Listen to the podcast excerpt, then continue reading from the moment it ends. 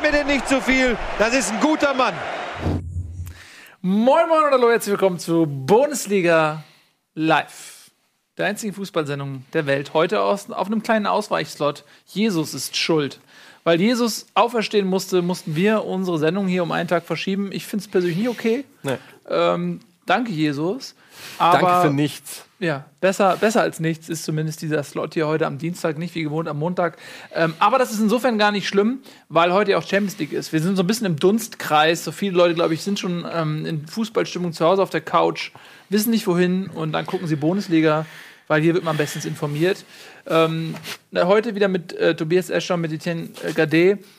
Ähm, möchtest du kurz die Geschichte erzählen, weshalb du auf so einem Stuhl sitzt? Der Siehst du, das wäre niemandem aufgefallen, wenn du es einfach nicht Natürlich, die erwähnt Leute im Chat, das erste, was sie schreiben, ist, hä, wieso hat der denn so einen Operstuhl? Nee. Und die anderen haben diese geilen, Diese geilen super sexy stylischen Sexy Stools. Ja, so heißt, so heißt die Produktreihe heißt Sexy, Sexy Stools. Sexy Stools. Ja. Ähm, ja, ich kann auf denen nicht sitzen, es tut mir unbequem, leid. ne? Es ist wirklich, wirklich und ich habe ja auch wirklich äh, äh, ganz schlimme Rückenprobleme und ich kann äh, nicht zwei Stunden auf denen sitzen. Es tut mir leid, ich weiß, es sieht fürs, fürs Set und für die Wirkung besser aus. Aber ich finde es schon wieder, es hat, ist schon wieder sympathisch, man muss nur aufklären. Man muss aufklären und das Ding ist halt auch in dem, ich, man sitzt ja irgendwie so komisch da drin und ich habe nicht gewusst, dass wir heute hier, ähm, Ja. dass wir heute hier in diesem Studio sind. Ich dachte, wir stehen und ich habe mein Outfit äh, heute entsprechend anders gewählt und ich Mhm. wusste nicht, dass ab hier sichtbar sein wird. Ja. Und wenn ich in diesem anderen Stuhl sitze, dann, Dann äh, fa- faltet sich das so zusammen. da ist ne? halt nicht viel Ausweich. Ja. Also es ist halt alles. Und deshalb, also sitze ich Der halt heute. knatscht auch noch so schön so. Das passt auch so ein bisschen zu deinem Wesen, dieses Knatschige des Stuhls. Findest du, ich bin ein knatschiger Typ oder Ja. was? Nein, Das höre ich zum ersten Mal. meinem aber Leben. alt. alt. Wie der Stuhl. Ich sitze heute den ganzen Tag so. Ja, wir freuen uns drauf. Also, das ist äh, übrigens unser Ausweichset, weil heute, ähm, da wo wir normalerweise produzieren, da hat sich so eine kleine Nischensendung namens äh, Neue Deutsche Abendunterhaltung äh, ja, eingeschlichen und so ein bisschen vertrieben. Deswegen sind wir hier heute hier, falls ihr euch fragt, ist es hier das neue Set? Nein, es ist nur das ähm, Ausweichset. Ähm, ja, und wir reden natürlich über die Fußball-Bundesliga und fangen an mit der Spieltagsanalyse. Hast du gesagt, dass wir heute auch einen Gäste, Gäste haben? Ist doch- Übrigens haben wir heute auch einen Gast. Frederik Ja. Straube ist heute, äh, äh, Straube ist heute bei uns zu Gast von den Soccer Days. In, mit Initiator der Soccer Days eine äh, Messe äh, rund, Rund um um Fußball genau. und ähm, irgendein Messi-Gag, irgendwas noch? Messe, Messi, Fußball, irgendwas? Messi. Messi? Nee. Ein Messi, Messi. Ach, du Ähm, meinst Lionel Ja. Richie. Wieso Ritt? Lionel Richie. Achso, Lionel Ryan, okay. So, Ey, ah, jetzt me, Mein Gott, es, es waren vier Tage, in denen man auch nicht on air war. Es hat sich viel aufgeschrieben. Hat sich viel nicht nur aufgeschrieben. merkt gut ist, man. aber so Nee. ist das halt. Ne? Äh, ja, wir werden mit Frederik über die Soccer Days sprechen, zu denen, äh, glaube ich, Gunnar, Tobi und ich nämlich im Juli fahren werden. Da Mhm. ist ein, ein bunter Strauß an, ein, an Erlebnissen möglich. Gerade für Leute wie ich, die prädestiniert sind, auch mal Elfmeter zu schießen. ähm, Oder auf den Torwart zuzudribbeln. Ja, das habe ich ja wohl du gut gemacht. sehr gut Ja. gemacht. Ja, das wird super. Also es wird echt spannend. Und Aber was euch da erwartet, äh, da quatschen wir natürlich später drüber. Jetzt ist ja der Bumper schon gewesen. Das heißt, wir müssen jetzt tatsächlich über den Spieltag reden. Ähm, Tobias, Das ist mein Name. Ähm, such dir mal was aus. Zur Abwechslung darfst du mal wieder anfangen. ich nehme das Freitagsspiel. Was? Es gab gar kein Freitagsspiel, Das ist ne? richtig. Ja, ich weiß schon Bescheid. Ich wollte euch testen. Ähm, ich nehme Lever... Nee, das machen wir am Ende. Ähm, So, Bremen kommt das gegen jetzt Hamburg. zu spontan, die Frage. Also Ja, laut Bremen unserem Plan gab es eine ganze Menge Freitagsspiele. Ja. da ist er wieder. Fehler of the Day! Fehler of the Day. Fehler of the Day! Die Fehler of the Day. Super. Ähm, da haben wir ihn. Gut. Hast du dich entschieden oder sollen wir noch Musik einspielen? Irgendwie? Ja, Bremen gegen Hamburg hätte ich ganz gerne. Ernsthaft? Ja. Das Das ist jetzt ich, so ein das Ding zwischen uns, dass du mir immer das. Äh, das ist aber, weißt du, wie früher, wenn du beim Anstoß, ähm, wenn du den Anstoß gewonnen hattest und hast dann den Ball zum Gegner geschossen. Dankeschön. Warum? Warum? Einfach nur so. Warum hast du das gemacht? Gab es früher wirklich so. ein Ball- äh, äh, Kennt, kennt ihr das nicht, dass man dann. Du Bälle nimmst, isst? Aber wenn du, den ersten Ball dann zum Gegner schießt, so ist euch nicht bekannt? Dieses Form des Fair Plays? So, wir kommen jetzt zum war das Ich, oh, ich Nein, es So, ist jetzt sinnvoll, weil das das Ja. emotionale Highlight dieses Bitte, Wochenende lass uns jetzt drüber reden. Wir reden jetzt über äh, Bremen gegen Hamburg, das Nordderby, das Derby aller Derbys.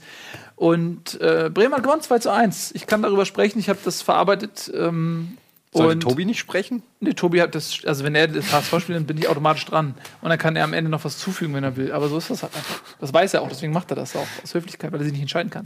Er weiß, ich rede. Wenn er das spielt, dann rede ich. Das weiß er, deswegen nimmt er das. Kann er sich noch Mach einfach. ist vorbereiten. schon so zu viel Vielleicht mache ich es auch, weil ich es in der Information. Taktiktafel habe, aber Also zwei Mannschaften im Aufwind. Ähm, Bremen, die absolute Mannschaft der Stunde. Ich glaube, die haben aus den letzten 32 Spielen zwei äh, nicht gewonnen oder so.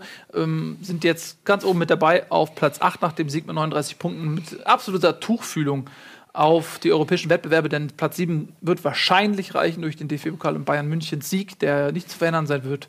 Und ähm, dann hast du noch Freiburg vorne drin mit minus 15 im Torverhältnis. Also ähm, äh, da geht einiges für Bremen. Und es war ein, ähm, ein Spiel, was einen verdienten Sieger gesehen hat. Bremen war meiner Meinung nach die bessere Mannschaft. Die haben eine unglaubliche Energie auch aufs Spielfeld gebracht, haben sich viele Chancen erarbeitet. Ähm, Hamburg hat versucht, dagegen zu halten, ist auch in Führung gegangen, 1-0 mit Michael, äh, durch ein Kopfballtor von, von Gregoritsch.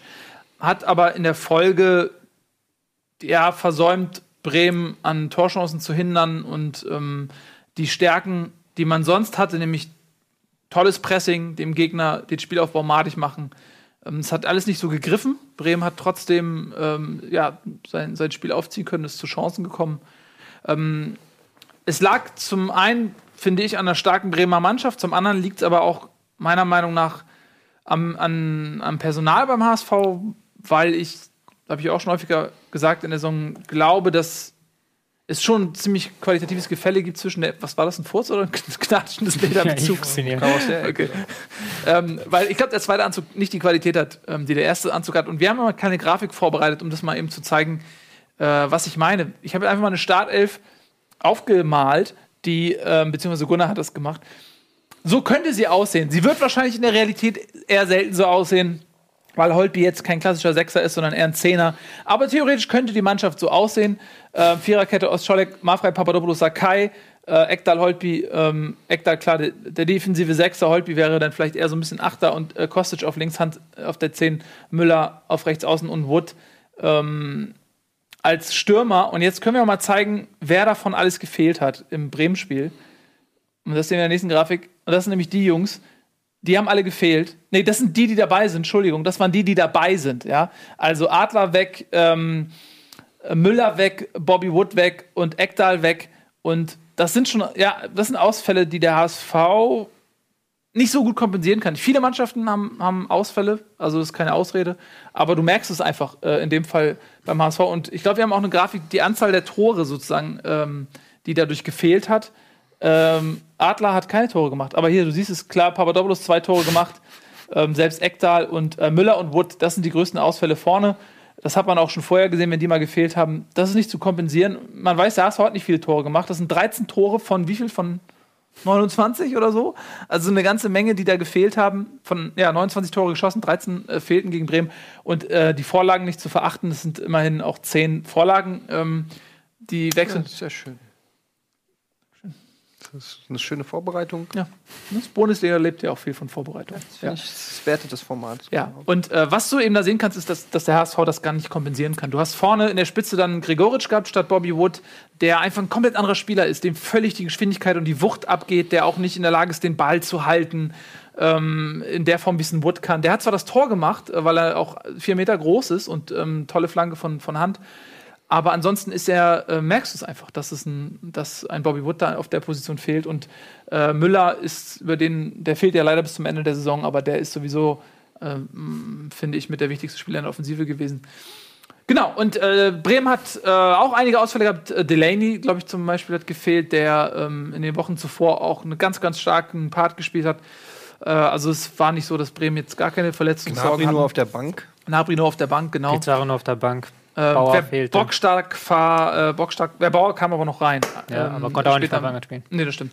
Wer bockstark war, ist äh, Max Kruse. Ganz, ganz starkes Spiel gemacht. Hat mir richtig gut gefallen. Einfach, auch weil der einfach Chef ist. Der ist einfach vorangegangen mit einem Selbstbewusstsein, mit einer Laufbereitschaft. Ähm, der, der ist auf den Platz gegangen und der hat von Anfang an ausgestrahlt, ich gewinne hier heute das Spiel. Und ähm, das war ein wichtiger Faktor für Bremen. Und ansonsten muss ich sagen, dass es ja verdienter Sieg war. Und ähm, tabellarisch ist es so, dass jetzt die Achse, die Nordachse aus, aus Bremen und HSV ein bisschen auseinanderklafft. Ähm, war so ein bisschen ein Entscheidungsspiel. Für Bremen geht es jetzt eher nach Europa. Ich glaube, Abstiegskampf ähm, da haben sie sich jetzt so ein bisschen von verabschiedet, sind auf Platz 8 und Hamburg muss nach wie vor ganz, ganz krass aufpassen. Man hat einen Punkt nur noch auf dem Relegationsplatz ähm, und das deutlich schlechtere Torverhältnis von allen da unten. Also da ist noch längst nichts äh, gerettet beim HSV und da muss man echt fast. Ähm, noch ein bisschen aufpassen, man hat jetzt zu Hause äh, Darmstadt, die ja auch jetzt quasi noch mal der Klinge davon gesprungen sind, sagt man ja so, ne? Kann man Kennt sagen. man, kennt man ja. Von der Klinge gesprungen. Von der Klinge gesprungen sind, ähm, Abstieg verhindert haben gegen Schalke, kommen wir gleich noch zu. So Die sieht's den, aus. Den Abstieg haben die nicht verhindert. Äh, die steigen trotzdem ab. Naja, sie können theoretisch, wenn sie jedes Spiel gewinnen und die Konkurrenz mitspielt, dann können sie sich noch retten. Naja. Theoretisch. Sie können noch 15 Punkte machen. Sie brauchen 15 Punkte. Denn dann darf Augsburg nicht mal mehr unentschieden spielen. in fünf New Spielen. England Patriots. Ja, also rein theoretisch ist es noch möglich. Ja, Realistisch gesehen äh, sind sie nicht ganz von der Klinge gesprungen. Wenn sie jetzt, Geflüchtet. Geflüchtet. Von der Klinge geflüchtet. Äh, ich habe mir natürlich sie den jetzt- HSV auch angeguckt. wenn sie jetzt einen blauen Panzer bekämen, können sie die Bayern noch reinholen. stimmt. Ja, können wir noch Meister werden sogar. Ich habe mir den HSV auch angeguckt und äh, das, das Derby. Ich muss sagen, erstmal unschöne Aktion von den Bremer Fans, den Ja. HSV-Bus zu beschmeißen. Das haben sie gegen die Eintracht-Fans, äh, gegen den Eintracht-Bus auch schon gemacht. Äh, Finde ich nicht in Ordnung. Muss man an der Stelle einfach mal sagen. Ist natürlich auch, vor, aus aktuellem Genau. Grund natürlich dementsprechend. Ja, ich finde es so oder so nicht in Ordnung, aber jetzt äh, in Anbetracht des Bombenanschlags auf den BVB-Bus äh, finde ich das also wirklich, äh, Dumm. naja, dumm einfach nur, genau. Ähm, ich fand auch, Bremen war einfach sehr stark. Ich fand ja, finde beim HSV nach wie vor schon die gesamte Rückrunde stimmt die Körpersprache und der Einsatz. Aber so wie du es sagst, man merkt schon auch am Personal, dass es, äh, mir hat ein bisschen die, einfach die Dynamik gefehlt. In den Pässen, ähm, das hat man, das waren so, oft waren das so Pässe, die einfach nur so langsam gehoppelt sind, so zum Gegner. Das ist mir so aufgefallen. Und äh, ich mir einfach denke, wenn du den Pass dynamisch spielst, dann hat der Passempfänger ein, zwei Sekunden vielleicht mehr Zeit. Und wenn du das so in der ganzen Passstaffette im Mittelfeld jedes Mal den Pass ein, zwei Sekunden nicht ganz mit, mit Wucht spielst, sage ich mal, dann fehlen dir manchmal vorne die Anspielstationen. Auch oft ist mir aufgefallen, dass HSV-Spieler erst den Ball genommen haben und dann hochgeguckt haben, wo die Spieler sind. Anstatt schon vorher sich zu überlegen, okay, hier bin ich. Und es gab ganz viele Situationen, wo ich, wo ich nicht. Also, man, das macht man ja immer, wenn man irgendwie Fußball guckt und für ein Team ist oder so, dann spielt man ja wie im Kopf FIFA mit und denkt sich, passt zu dem, passt zu dem. Und wenn es passiert, geht dir so ein, krieg- kriegst du richtig Glückshormone, weil du das Gefühl hast, du beeinflusst das Spiel. Und wenn nicht, bist du direkt sauer und denkst dir, warum passt du nicht dahin? Ne? Und beim HSV hatte ich das, habe ich mich ständig dabei ertappt, wo ich gesehen habe, so, jetzt abklatschen zu dem, jetzt zu dem. Warum guckst du denn nur? Warum guckst du denn nur? Warum verschleppst du denn? Warum spielst du nicht? Warum spielst du nicht? Der ist doch frei, er will doch den Ball, mach doch. Und dann wieder hinten rum. Und da hat mir so ein bisschen der, die Zielstrebigkeit ähm, in, in manchen Situationen ähm, beim HSV gefehlt. Das ist das Einzige, was mir, was ich äh, großartig dazu sagen kann. Außerdem, ja, war Bremen, wie gesagt, in dem Punkt aber auch sehr stark. Ähm, und äh, trotzdem beides Mannschaften der Rückrunde, muss man sagen, die beide eine sehr gute Rückrunde spielen. Und Nico Kovac hat es zum Beispiel sehr gut zusammengefasst, dass es in dieser Saison ganz viele Vereine gibt, die eine gute Halbserie spielen. Ähm, die Eintracht hat eine sehr gute Hinrück äh, Hinrunde gespielt, eine sehr schlechte Rückrunde. HSV eine sehr schlechte Hinrunde, Bremen auch eine schlechte Hinrunde und jetzt eine gute Rückrunde. Und ähm, entscheidend ist aber ja dann letztendlich der Trend. Also was heißt der Trend? Die Form äh, die jetzt den Ausschlag gibt beim, äh, bei diesem doch sehr spannenden Rennen um den Abstiegskampf. Weil ähm, noch kann auch, äh, Bremen ist natürlich jetzt näher an der Euroleague, auch die Eintracht ist näher an der Euroleague als am Abstieg, aber es sind noch fünf Spiele und wenn du da zweimal verlierst, auch wenn es unglücklich ist oder so, bist du wieder voll drinne, zumal Augsburg und Mainz auch noch äh, nicht sich geschlagen geben. Also das wird eine richtig spannende Schlussphase und die, die Form, finde ich, ist jetzt das Entscheidende. Und da mache ich mir zurzeit weder um Bremen noch um Hamburg ähm, groß Sorgen. Du hast sogar eine Taktiktafel, hast du gesagt. ja. Du hast eine Taktikkarte für ein Das HSV-Spiel. Taktiktafel für das HSV. Oh, ein Traum wird wahr. Obwohl in diesem Fall vielleicht eher ein Albtraum. Ein Albtraum wird eher wahr, würde ich sagen. Ähm, ich wollte mal einmal kurz was zeigen, wie ähm, die Ab so eine Absicherung funktioniert und wie man das beim HSV knacken kann. Der HSV, das haben wir ja gesagt, spielt immer hohes Pressing, das heißt frühes Anlaufen des Gegners. Das heißt, du musst viele Spieler in die gegnerische Hälfte reinbekommen, um möglichst hohen Druck auszuüben. Ähm, musst du natürlich dann diese Spieler irgendwie absichern. Was der HSV macht, ist so ein klassisches, nennt man mit dem ballfernen Außenverteidiger absichern. Klingt jetzt erstmal kompliziert. Ich zeige mal jetzt hier, wenn jetzt Holtby hier rausrückt, um zu stören in der Taktiktafel, das kann man es gut erkennen, dann muss natürlich ein Sechser nachrücken und dann ist jetzt natürlich die Frage, wie sichere ich diesen Raum? Und dafür ist halt diese, der Außenverteidiger wichtig, mal kurz auf Stopp. ähm, der hier oben, der hier oben reinläuft. Weil der dann diesen Raum quasi sichert. Also der hat dann den Blick in die Mitte rein und sichert dann auch diesen Raum rein. Also, weil er mhm. natürlich, wenn der Ball auf der anderen Seite ist, dann musst du natürlich hier hinten einmal nicht so genau aufpassen. Kannst du sagen, okay, ich lasse diesen Raum frei und habe eher das Auge darauf. Wenn aber ähm, Bremen das äh, schnell und gut spielt, was sie auch dann teilweise in diesem Spiel gemacht haben, dann hast du wiederum da oben Platz für den ähm, mhm. gegenüberliegenden äh, Ausverteidiger. Und ich glaube, das haben sie ein, zwei Mal geschafft, wirklich diesen äh, Ausverteidiger rauszulocken und dann über den Flügel zu kommen. Ich glaube, ja. sogar vor dem 1 zu 0 war das. Da äh, hat, glaube ich, ja. sogar ähm, genau die, dieser Move, also angefangen auf halb rechts und dann endend auf halb links und dann die Flanke rein in den Strafraum. Ähm, ja, das ist natürlich so, so, ein Problem, wenn du das gut bespielst. Ähm, weil wenn, du kannst ja auch nicht den Spiel, wenn jetzt ähm, Diekmar hier wäre, wäre jetzt äh, Junusovic sehr frei und das wäre noch, noch dramatischer, sag ich mal. Also du nimmst es quasi in Kauf, aber wenn der mhm. Gegner es gut macht, wie Bremen es gemacht hat, kannst du Probleme bekommen.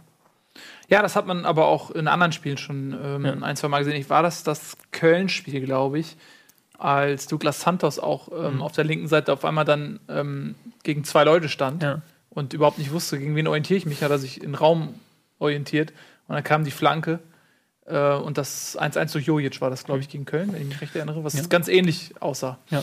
Ähm, ist natürlich auch ein Problem, wie du gesagt hast, werden dann so Spieler fehlen und dann Diekmeyer verteidigen muss auf Rechtsverteidiger, der auch nicht der dynamischste ist, oder ein Ost. Ähm, Gerade gegen Garcia oder dann gegen ein Junusovic oder ähm, Keins ist ja auch in der zweiten Halbzeit dann auf die 8 gekommen und häufig auf mhm. den Flügel gegangen, mhm. hat genau das ausgenutzt und da mhm. hast du dann natürlich dann ein Geschwindigkeitsproblem einfach gehabt beim HSV. Ja. Wobei Dennis Diekmeyer zumindest vor ein paar Jahren nochmal richtig, richtig schnell war. Ja, aber er ist auch nicht der, äh, nicht mehr.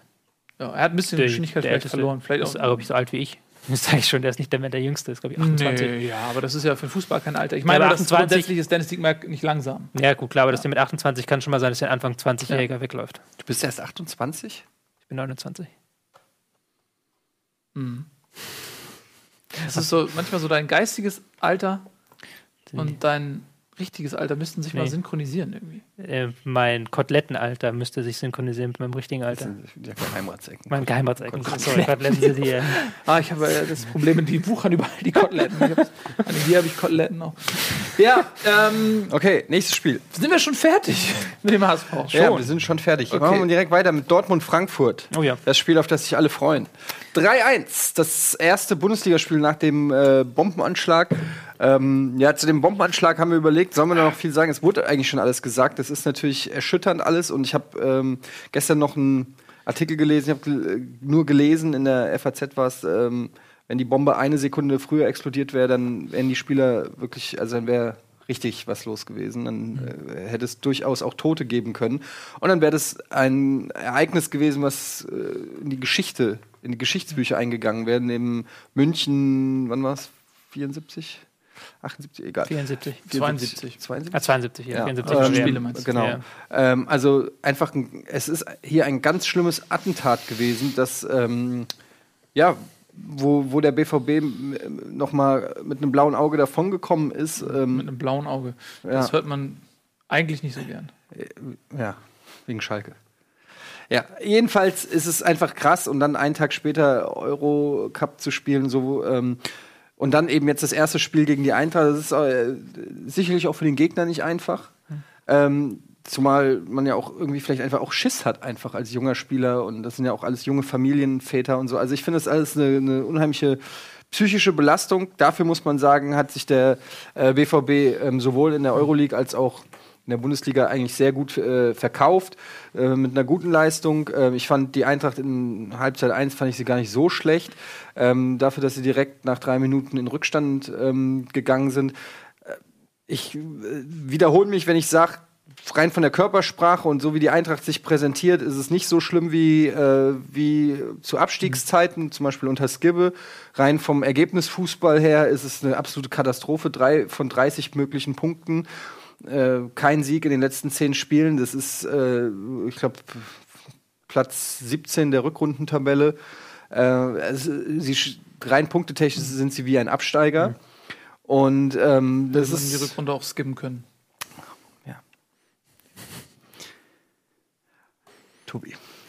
Ähm, ich finde immer noch, das hatte ich aber auch schon gesagt, dass Eintracht besser spielt als zu Beginn der Rückrunde. Also da hatten sie, waren sie wirklich teilweise richtig schlecht, fand ich, und haben keinen Zug nach vorne hinbekommen. Das ist jetzt ein bisschen anders. Ich fand aber, dass Dortmund, dass man, ähm, dass die sehr, die waren sehr stark im Spiel. Also die haben, die haben, die hat man, ich will das jetzt nicht aufs Attentat beziehen, aber da hat man schon angemerkt, dass sie da irgendwie sich was vorgenommen hatten in diesem Spiel und auch wirklich offensiv äh, reingehen wollten und halt wirklich auch ähm, mit, Ge mit Gewicht und mit Geschwindigkeit nach vorne um gespielt. viel für die, ne? Also Champions sicher, so momentan ist ja nur Champions League Quali-Platz für Dortmund und Hoffenheim ist stark. Also, Sie müssen an Hoffenheim dranbleiben. Ich glaube, in zwei Wochen ist dann das direkte Duell Dortmund gegen Hoffenheim. aber dann es zeigt halt auch, dass es unabhängig von dem Attentat auch für Dortmund äh, Ja. rein spielerisch natürlich auch um. Äh, Ja. Ja, wir haben jetzt gar nicht mehr so viel über die Geschichte an sich gesprochen, weil da es ist schon so viel drüber geredet worden, dass man das Gefühl hat, man, man flattert da noch so äh, an, an so einem Thema rum, was, wo sich jeder schon geäußert hat. Aber ich persönlich, mich hat es echt aufgeregt, dass, dass Dortmund spielen musste. Einfach weil ähm, das Menschen sind und die wurden nicht mal gefragt. Und ich, und ich stelle mir so vor, okay, stell dir mal vor, äh, von, es wäre euch passiert, ja. Also das kriegst du doch nicht aus dem Kopf.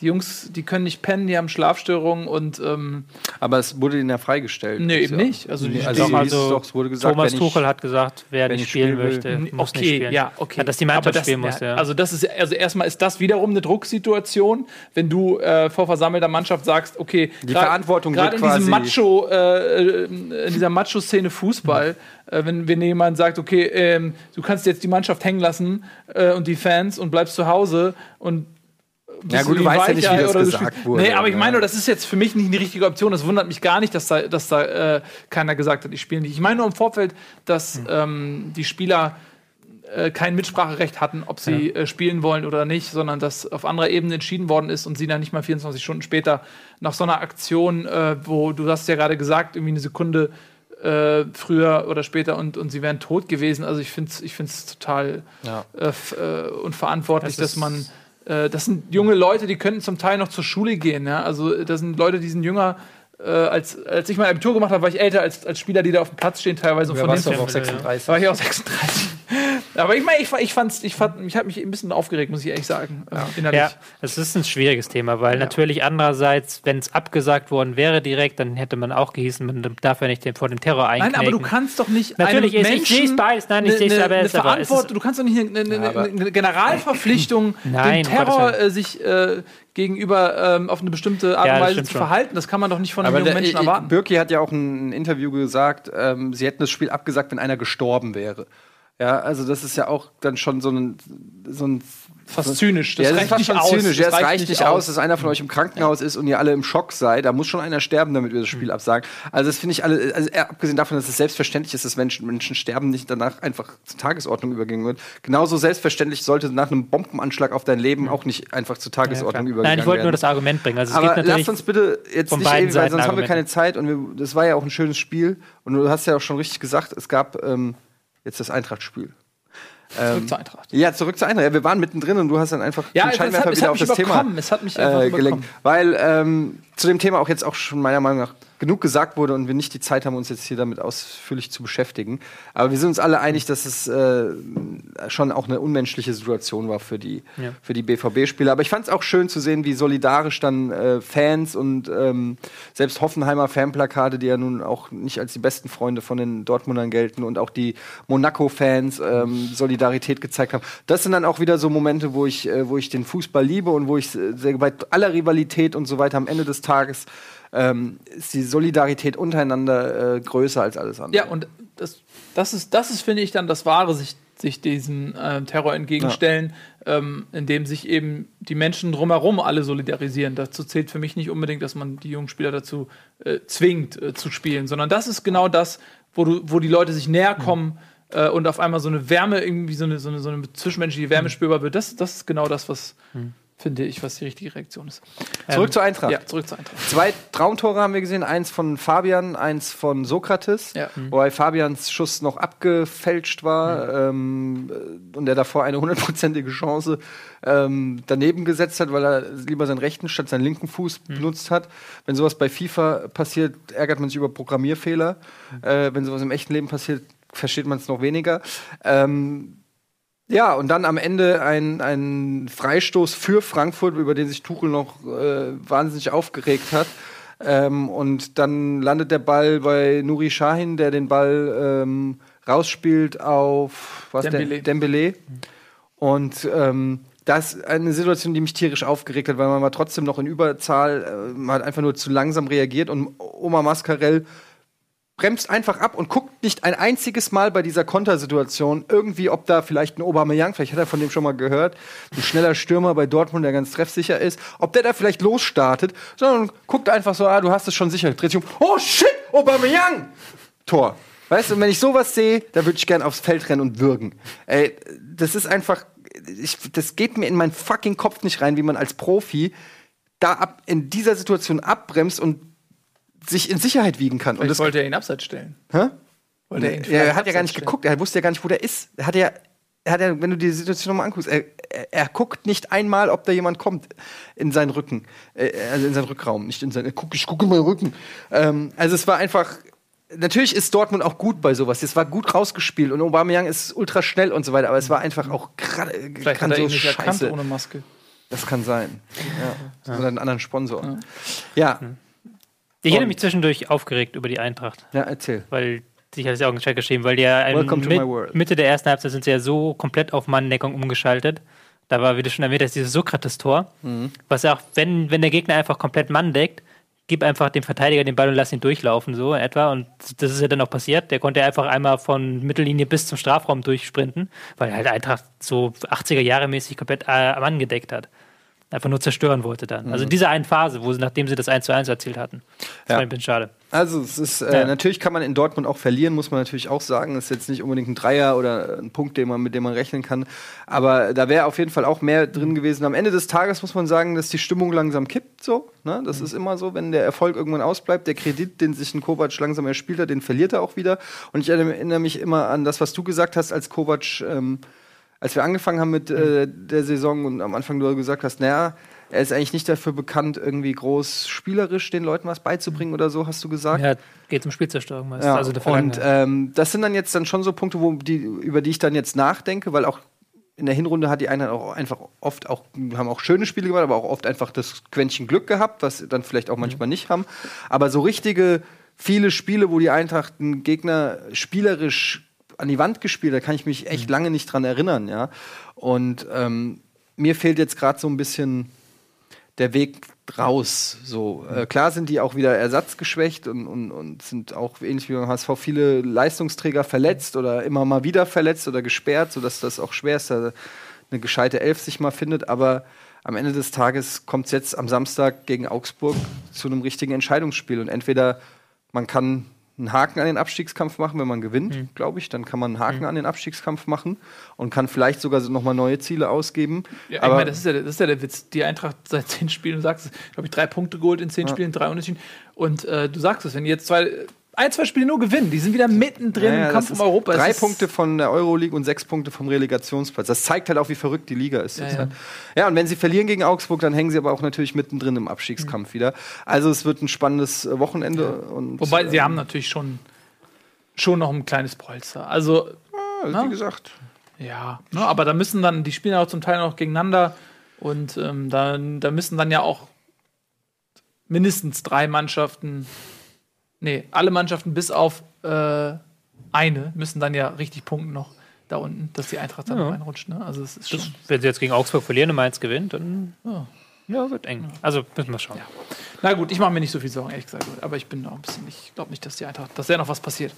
Ähm, es wäre aber ganz lustig, weil dann hättest du wieder eine neue Geschichte. Nee. Dann müsstest du nicht immer von Skibbe erzählen und wenn, wenn Gekas damals gegen die Bayern das Tor gemacht hätte, sondern du könntest so. du irgendwie was anderes aber da, was ich lustig finde, ist, dass du immer Angst hast, dass der HSV abstieg, der noch nie abgestiegen Ja, ist. aber das ist ja nicht Aber dass du nie Angst hast um die Eintracht, die schon viermal abgestiegen Nein, das ist. Ding ist, Also, ich bin äh, beim HSV, Sicherheit Ja. hätte ich gerne. ich bin emotionalisiert beim HSV. Beim, bei der Eintracht bin ich rational. Okay. Und da kann ich das rational beurteilen, deswegen habe ich recht. Das Problem ist, bei Abstiegen ist egal, wie oft du in der Vergangenheit abgestiegen bist. Ja, das ist für zukünftige ist- Abstiege eine Hamburg irrelevante irgendwas Statistik. Anders. Ja, Irgendein, der- ja. So. irgendein Voodoo-Zauber oder irgendwas. Gut, ähm, das war's mit Bundesliga. Ähm, nee, wir haben jetzt Eintracht, ich glaube, wir sind, wir sind durch, ne, mit, auch mit der Eintracht. Ähm, so dass ich dran bin. Und ich darf mir ein Spiel aussuchen. Und ich nehme natürlich das Königsspiel des äh, Spieltags. Hoffenheim gegen Gladbach.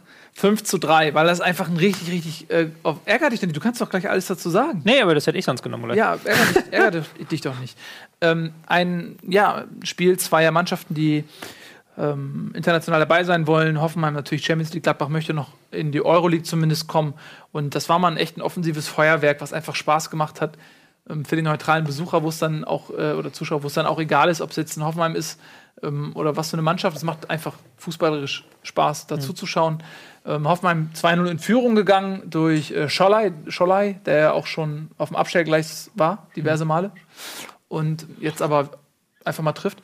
Gladbach kam zurück, hat ähm, ausgeglichen zum 2 zu 2. Gerade das, ähm, der Elfmeter, äh, nee, nicht der Elfmeter, sondern der Ausgleich, das 2 zu 2 war sehr umstritten, weil Baumann den Ball rausschlagen wollte und der Gladbacher Spieler, ich weiß gar nicht mehr, wer das Hofmann war, was Hofmann, den, ähm, auch wenn es eine sehr kurze Distanz war, irgendwie ein, zwei Meter, äh, konnte man ganz klar sehen, der hat äh, die Hand nicht nur benutzt, um die Körperfläche zu vergrößern, sondern er hat eine ganz klare Handbewegung auch Richtung Ball gemacht, um ihn zu blocken. Und ähm, da haben die Hoffmann mal kollektiv die Arme gehoben und der Schiedsrichter hat aber weiterspielen lassen und dann kam in der Folge der Ausgleich. Äh, ja, diese Handdiskussion, ne, da kann man, kannst du ja eine Sondersendung machen, wenn nicht alle das eh schon immer besprechen würden. Ähm, dann würde man das machen können. Und so langsam checkt es, glaube ich, keiner mehr, wann, wann ist es jetzt Hand und wann nicht. Also das war in meiner Meinung ein ganz, ganz klares Handspiel.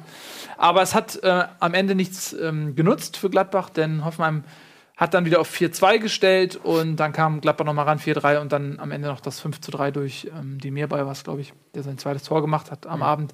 Aber es hat einfach echt Spaß gemacht zuzuschauen.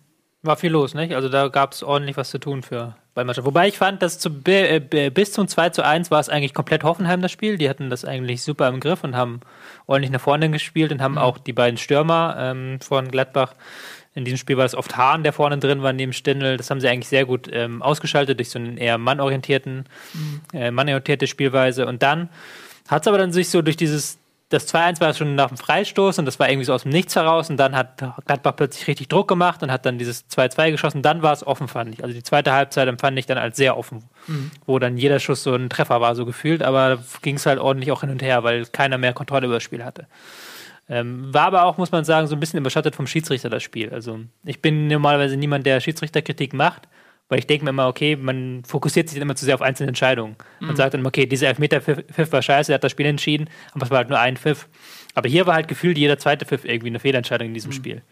Und da gab es Elfmeter, die hätten gepfiffen werden sollen, Abseits. Äh, Abseits, Abseitstore, die knapp waren, aber trotzdem. Und dann äh, Dahut, der hätte rot sehen müssen, meiner Meinung nach. Wobei man immer so diese Abseitsentscheidung, man lastet das immer dem Schiedsrichter an. Ja. Das ist natürlich Quatsch, weil das entscheidet der Linienrichter, dafür ist der da. Und, ähm, Na gut, der repräsentiert dann. ja, der das repräsentiert das, aber ist natürlich schon dann, also Man müsste eigentlich immer, man müsste immer das Schiedsrichter gespannt sagen, weil auch Ja. bei Fouls müssen auch die Linienrichter genau, mit die drauf entscheiden gucken. ja auch mit So. und die gucken also, mit drauf. Ich glaube, die, die Abseitsdinger waren aber, glaube ich, gar nicht so sehr Riesenfehlentscheidungen. Das war alles sehr knapp, aber Ja, beim halt, Westergaard-Tor war doch abseits. war das Westergaard Tor abseits? Ich meine schon. Ich meine, das auf jeden Fall, dass er, ja, das war aber ganz knapp abseits. Das erste Tor war ganz knapp abseits von ähm, Soloy, meine ich auch. Nee, warte. Ja, da, ja, ja, das, das Tor von äh, Soloy, das erste. Westergaards Foul an Kramaric. ja, das hat er nicht äh, bewertet, Ja. ähm, aber Ja. das erste Also da Tor war, da war halt so viel so Kleinkram, ja. das ist auch so ein bisschen das Spiel dann auch den Spielfluss kaputt Ja. gemacht hat, trotz 5-3, was halt Ja. so komisch klingt, aber Aber sind war halt da, einfach sehr stark. sind da dann äh, taktisch alle Dämme gebrochen, weil man kennt ja ähm, gerade jetzt Julian Nagelsmann als jemanden, Mhm. der da sehr akribisch auf taktische Disziplin auch achtet. Ähm, bei Dieter Hecking ist das sicherlich nicht viel anders. Ja. Ist das so ein Moment, wo, wo, du, wo, wo die Spieler ähm, im Rausch des Spiels so das Konzept vergessen haben? Auf Ich- beiden Seiten? hatte schon das Gefühl, aber das war dann auch eher so erst am, am Ende so richtig passiert. Also wo es dann wirklich so ähm, ging, dass dann gar kaum mehr Defensive da war und beide nur nach vorne gespielt haben. Ansonsten fand ich es halt dann schon in der ersten Halbzeit relativ diszipliniert noch. Also nach dem 2-2 ging es dann, kam dann so eine Phase, aber dann kam es auch wieder ein bisschen ruhiger, als Hoffenheim wieder auf zwei Tore Führung gemacht, umgestellt hat. Also es gab so phasenweise und dann, ich glaube auch tatsächlich, werden dann der Schiedsrichter, du merkst, der Schiedsrichter pfeift nicht, wie er pfeifen soll, wenn du merkst, ähm, hier fallen so viele Tore, dass dann irgendwie äh, nicht mehr diese Disziplin da ist, wie sie sonst normalerweise da ist. Ja, aber wir erfreuen uns dran. Ein bisschen weniger Disziplin kann auch mal ganz gut sein. Ähm, ja, tabellarisch ähm, für Hoffenheim natürlich ganz wichtiger Sieg, weil da geht es ja echt darum, dass man nicht in die Quali möchte. Ähm, ich denke, dass Hoffenheim ganz zufrieden wäre, wenn sie sich direkt äh, qualifizieren, weil ich glaube auch, dass das ähm, im Gegensatz zu Leipzig zum Beispiel, ich glaube, dass es bei Hoffenheim eher ähm, personell schwierig wird zu planen, wenn du in die Quali musst, als bei Leipzig, weil die, ähm, glaube ich, mit dem Champions League Budget gar nicht unbedingt rechnen, weil die so viel Kohle haben, dass das wahrscheinlich egal ist. Äh, Hoffenheim ist an einem Punkt, wo die äh, sich auch selbst finanzieren müssen. Und das ist nämlich die Scheiße, wenn du Quali spielst, gerade als nicht gesetzter Verein und, und du weißt nicht, ob ich nächstes Jahr Champions League spiele oder Euroleague, musst aber die Transferplanung quasi schon vorantreiben. Das ist, glaube ich, immer eine sehr undankbare Situation. Ist auch sehr undankbar, wenn du ähm, mit Süle und Rudi zwei äh, Säulen setzen musst und dann gleich schon vor Beginn der eigentlichen Saison dann die wirklich entscheidenden Spiele für dich sind und du erst danach auch im Zweifelsfall erst die wirklichen Ersatzleute kaufen kannst. Ja. Also das ist ganz blöd dann. Genau. So, wir machen ein bisschen weiter. Ähm, Tobi ist dran, ne? Ähm, machen wir weiter. Wir sind ja da oben noch drin. Dann machen wir weiter mit Hertha in Mainz. Ein 1 zu 0. Ähm, weil Hertha dann hiermit so gefühlt noch, also es gab noch so eine minimale Restchance, dass sie doch noch zu den ersten vier aufschließen können, hatte man sich so überlegt, okay, wenn jetzt da alles so nach äh, Plan läuft und Hoffenheim muss noch gegen Dortmund spielen, hat man ein super Gedankenspiele gehabt in Berlin unter der äh, Woche, aber das ist jetzt so beendet. Die, ja?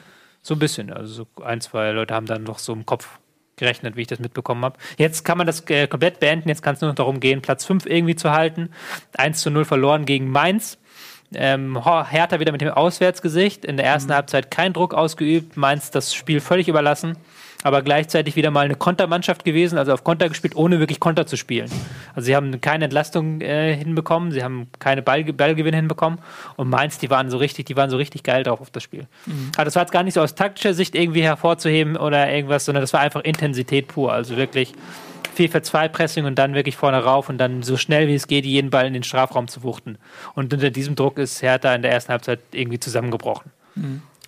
Ja, das ist ja oft, ähm, hat man das Gefühl, so ein bisschen, dass diese Wucht, diese, diese Energie ähm, eine, unglaublich viel ausmachen kann. Man sieht es an bei Bremen, die eine unglaubliche positive Wucht und Energie äh, jetzt in diesen Lauf mit reinbringen. Und man sieht beim HSV, wenn die die Heimspiele gewinnen, dann machen sie das eben auch nicht über spielerische Klasse, sondern über Wucht und Energie und ähm, über Willen. Und äh, Mainz ist jetzt, nachdem sie quasi in diesen Abstiegskampf ge- getaumelt sind und dann die Trainerfrage ja auch hatten, ähm, da war natürlich dann auch die Frage, okay, wie reagiert die Mannschaft jetzt darauf, dass äh, Schmidt bleibt und ähm, kollabieren die irgendwie oder reißen die sich zusammen und sie haben sich zusammengerissen und äh, das war auch ein, auch ein Sieg des Willens, also, bisschen, ohne jetzt Leni Riefenstahl zitieren zu wollen, falls das gerade außerdem passiert ist, aber ähm, äh, das ist, äh, glaube ich, äh, die Art und Weise, wie du den Abstiegskampf einfach annehmen musst, wenn du bestehen willst. Ja, mit Sicherheit. Und ähm, wenn man sich anguckt, Hertha ähm, spielt eine Rückrunde, die auch jetzt gemessen an der Erwartungshaltung durch die Hinrunde auf jeden Fall auch keine gute ist. Platz 14 in der Rückrundentabelle,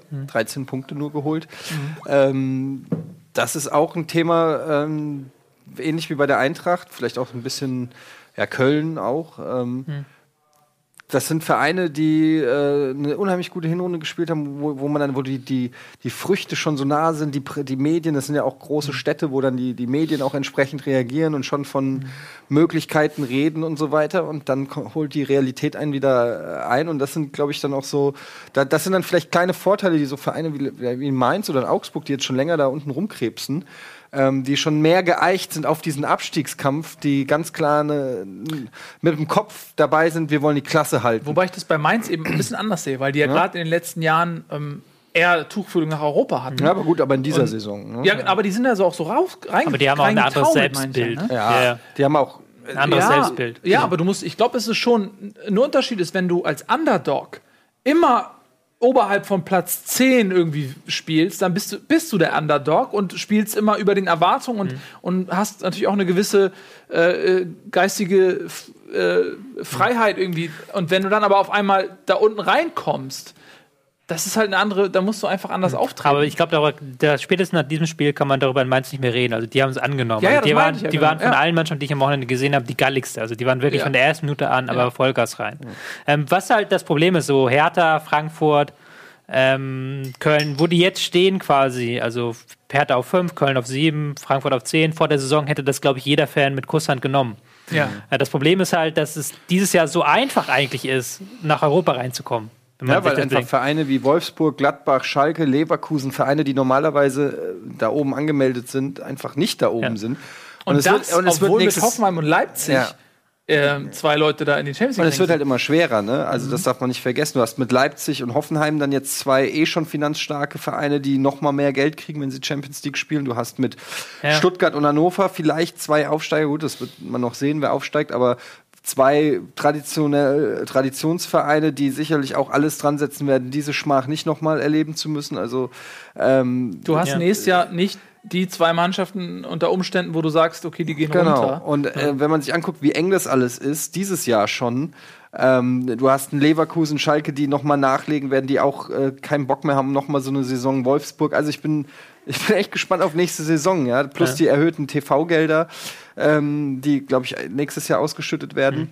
Gut, das Ja, gilt für alle, ja. aber also da gerade Vereine, Traditionsvereine aus der aus dem Mittelfeld wie Köln, wie Hertha, wie Frankfurt, äh, die müssen sich warm anziehen nächste Ja. Saison, äh, wenn da nicht irgendwelche Geldquellen äh, sie äh, zu finden sind, die sie konkurrenzfähig machen. Nee, was ich sagen wollte, war halt, ähm, dass sich natürlich ein Hertha jetzt extrem ärgert, weil wenn sie einfach auswärts nur ein oder zwei Spiele mehr gewonnen hätten, würden sie Champions League mitreden. Wenn Köln nicht so blöd gegen Augsburg, gut, aber das um da, um ja halt zu leiten. sagen, ne? Ja, aber das ist diese Saison besonders blöd, weil sie ja auch sich besonders blöd anstellen, sagen wir es mal so. Köln hat ja auch in der Rückrunde wie viele Punkte geholt? Acht oder sieben? Ich weiß es gerade nicht, aber Ähm, nee, in der Rückrunde haben die 14, glaube ich. Köln, nee, Doch. so viele doch nicht. Doch. Rückrundentabelle Köln 14 Punkte. Oh, doch so viel, aber es ist auch nicht viel eigentlich in Nee, aber es ist zwölf äh, Spielen, 14 Punkte. Aber es ist ein bisschen was. Aber genauso Frankfurt, halt, da, da ärgerst du dich natürlich doppelt einfach. Du kannst, kannst auch nicht annehmen, so dass, okay, wäre jetzt Gladbach gekommen, hätte jedes Spiel gewonnen oder Schalke gewonnen, hätte es jedes Spiel gewonnen. Hättest du auch sagen können, okay, die machen halt ihre alte Stärke, aber machen sie auch nicht. So. Gut, ähm, also wir könnten, glaube ich, die Sendung heute einfach mal spontan verlängern, aber das dürfen wir natürlich nicht. Aber es macht äh, irgendwie lau Laune heute. mit dem neuen Set und den geilen Stühlen. Ja, vielleicht einfach mal an was anderem. Ich weiß es nicht. Aber wir müssen ähm, uns leider ein bisschen ranhalten. Es wird am Ende wieder ähm, Mannschaften zu spüren bekommen, die dann nicht so viel Zeit haben. Aber das tut uns natürlich leid. Nimmt doch einfach mal meine Vorlage auf und macht schnell Augsburg-Köln. Das Augsburg, passt da thematisch gerade hier so Ja. perfekt rein. Augsburg, Weil- Köln. Augsburg. Das ist ja halt so ein richtig 2-1. Ding, glaube ich, warum sich die Kölner auch ärgern. Du spielst gegen Augsburg, die aus der Krise kommen. Augsburg äh, sind auch kämpferisch dabei, äh, geben auch Gas, aber sind jetzt auch nicht die Übermannschaft so. Ähm, du hast selber Chancen. Osako, der alleine vorm Tor steht, den Ball nur noch einschieben muss und dann Ball vorbeitritt. So. Da stand es 0-0. Da stand's also das 0-0, wäre ein ja. anderes Spiel geworden, wenn äh, Osako den macht. Also. Ja. Was aber, glaube ich, die Leute in Köln noch viel mehr ärgert, du es liegst 2-1 hinten. Ähm, Augsburg ist kaputt, die machen nichts mehr nach vorne, die ziehen sich mit den Viererketten zurück. Die sehen nach und nach rote Karten, also am Ende nur noch acht Augsburger. Es gibt Feldspieler. äh, Feldspieler, äh, neun Augsburger, acht Feldspieler. Es gibt ähm, sechs, sieben Minuten Nachspielzeit, wie viel gab es? War auch eine relativ lange Nachspielzeit. glaube ich. Ähm, und dann kommt einfach nichts am Ende. Also kommt, kommt keine Chance, kein großes Aufbäumen, kein, wo du das Gefühl hast, okay, hier wird jetzt nochmal alles nach vorne geworfen, so, sondern halt irgendwie das Spiel plätschert so zum Ende hin. So, also es gab, natürlich, gab natürlich dann eine Offensive, aber halt die war nicht so wuchtig und die kam halt sehr spät. Und du denkst dir als Kölner, Mensch, wir spielen jetzt hier in Augsburg, wir spielen um, um Europa. Das Ding müssten wir eigentlich hier gewinnen und da müssten wir eigentlich mal ein bisschen mehr geben. Und ich glaube, da haben sich, das, darüber haben sich die Fans geärgert, auch so ein bisschen. Über, nicht über die Saison, die immer noch gut ist, aber sondern dass man diese, diese Chancen dann einfach so, so liegen lässt. Einmal natürlich im Wahnsinne des Wortes mit Osako, aber auch mit, wenn man da ein bisschen mehr Gas gibt in diesem Spiel und wirklich ein bisschen mehr Druck über die Flügel macht, ein bisschen mehr nach vorne spielt, dann könnte man da was holen. Aber hat man nicht getan. Das Gefühl hatte ich auch. Ich, ich habe auch das, dachte, dass Köln relativ harmlos war, dass man gar nicht so das Gefühl hatte, dass die das noch umwuchten wollen. Mm. Fragt man sich, woran das liegt? Ist vielleicht die Verlockung auf Europa nach langer, langer Zeit für Köln wieder weniger Antrieb als die Angst vor Abstieg? Das glaube ich mit Sicherheit. Das glaube ich schon. Ich glaube, dass ein Team, das im Abstiegskampf ist, auf jeden Fall ums Überleben kämpft, während ein Verein, der im gesicherten Mittelfeld ist, Worst-Case-Szenario ist immer noch Mittelfeld.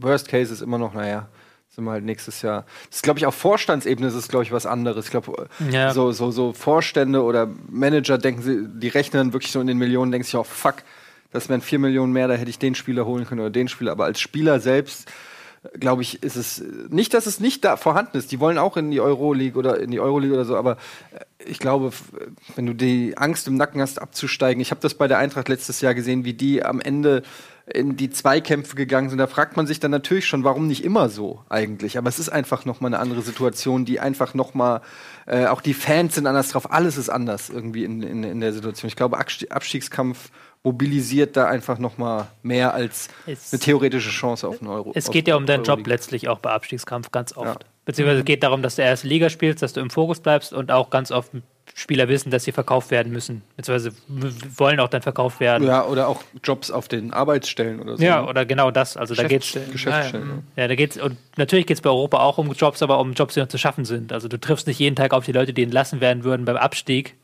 Anders, als wenn du um Europa spielst. So. Ja. Das ist halt äh, dann das Problem. Das stimmt schon. Ich weiß auch nicht, ob die Europa League so sexy ist. Nö, Also das, nicht das ist, ich weiß nicht, ich weiß nicht, ob das wie das aus Spielersicht ist. Das kann ich nicht sagen. Ich Die ist kenn sexy das. vielleicht auf dem Halbfinale. Davor ist sie nicht sexy. Ich finde, die Europa League ist, ist das ab, abgenudelste Produkt, was, was die UEFA hat. Die Ja, aber ich glaube nicht, dass du das als Spieler so siehst. ja, die sagen immer, ich habe Bock auf Europa und will mich da ans Schaufenster stellen. Ich weiß nicht, ob die dann de facto Bock haben, nach Krasnodar zu fliegen oder so im Winter. Keine Ahnung, aber es ist Aber wenn einfach du, wenn du jetzt noch mal, äh, wo hast du gespielt? Champions League. Nein, wie heißt dein Verein? Ähm, also TSV Arnhof, aber dann JSG Arnhof, Briedling, Jugendspielgemeinschaft Arnhof Briedling. Genau, die Jugendgemeinschaft Brieglingen. Jugendspielgemeinschaft Arn- JSG Arnhof Ja, gibt- und wenn, wenn du da die Chance gehabt hättest, weiß ich nicht, nach Wetzlar äh, gegen den SV Wetzlar zu spielen, oder so, hättest du auch Bock gehabt. Wär Einfach mit deinen Jungs nach Wetzlar einfach mal was anderes, gegen, einfach mal ein Kräftemessen gegen ein Team, das ihr so sonst nicht seht. Weißt du, was ich meine? Ich glaube, dass so. Äh, wenn, du wüsstest, wie, wie falsch du liegst, weil da bei uns war das teilweise, um dir das auch kurz aufzustellen, wir sind immer aufgestiegen in dem einen Jahr. Jetzt kommen wieder die Geschichten von. Und dann haben wir nämlich Bezirksliga gespielt und haben wir nur auf die Fresse gekriegt und hatten deswegen keinen Bock mehr. mein, Wobei, wo- ich, mein- Edian mein- hat irgendwie recht. Ich, ich gebe dir recht. Wir hatten mal irgendwann in der Jugend hatten wir auch so ein Turnier. Irgendwo, irgendwo, wo, wo wir anders waren. Da waren im Trainingslager irgendwo in der Ostsee oder sowas. Und da waren dann auch so irgendwie dänische Mannschaft dabei und einer aus Berlin. Und das war irgendwie schon cool. Ich glaube schon, ich, war- ich glaube, als, als Flair. Sportler hast du vielleicht einfach mal Bock, als Profisportler, als Berufssportler dann mal zu gucken, wie geht's denn da eigentlich ab mit Fußball in Aserbaidschan oder so. Das ist einfach mal so ein bisschen, weiß ich nicht. Wenn du den ganzen Tag immer nur das Gleiche siehst, also ich finde, ich glaube schon, dass, dass sie schon auch ein bisschen Ja, Bock aber auf nee, ich will jetzt hier nicht Ich würde das, ich kulturpessimistisch würde das sein, jetzt aber nicht nur als Strafe meinst du, sehen. dass die, dass die Smartphone-Kicker von heute Bock haben, Aserbaidschan zu sehen? ich glaube, dass das für einen Also- Fu Fußballer durchaus schon einen Reiz hat, äh, äh, Euroleague zu spielen. Ich glaube Ja, schon. das äh, schon, ja. das- Aber ich glaube dass das so ist- Riesenreiz Es ist hat, vielleicht so. nicht so. Nein, ich sag ja auch, es hat nicht den gleichen Motivationsschub wie, wie Abstiegskampf, aber allein weil die Fans schon außer sich sind, weil es für die Fans Mhm. wichtig ist, einfach zu sagen, wir sind Euroleague. Ich glaube, das ist einfach schon so ein Prestigeding. Und Ob dann der, die Reise dahin und der Gegner wirklich attraktiv sind oder nicht, das steht dann noch. Aber ich meine, die Eintracht hat letztes Jahr auch zum Beispiel ein Heimspiel gegen Porto gehabt, weißt du? Mhm. Äh, das ist dann schon was für einen Eintracht-Spieler mal gegen eine Mannschaft wie Porto zu spielen. Das kannst du dir dann schon mal in dein, in dein Heftchen schreiben. Das hat halt auch Ja, nicht jeder. das ist so. sicherlich schön, aber, äh, Aber wir ich können stimme deiner Ausgangsthese auf jeden Fall zu, glaube ich, wir beide, dass wenn eine Mannschaft, die um äh, Klassenerhalt spielt, gegen eine Mannschaft, die um Europa spielt, spielt, ist die mit dem Klassenerhalt diejenige, die mehr Bock hat. Also die, verzwe die- verzweifelt ums Überleben kämpft. genau, die, die eher dann Da äh, ist da, da, dieser animalische. Überlebensmodus ist dann Ja. eingeschaltet. Ne? Also Adrenalin wird ausgeschüttet, du spürst keinen Schmerz mehr, deine Arme fliegen dir vom Körper, du merkst es gar nicht, weil du so im Rausch, im Überleben- Lebensrausch bist, beißt einfach um dich irgendwie. Das ist so wie wenn wir Hunger Oder, haben. oder und ja, und wenn wir Hunger haben, dann greifen wir zu verzweifelten Maßnahmen und dann machen wir sowas wie Werbung.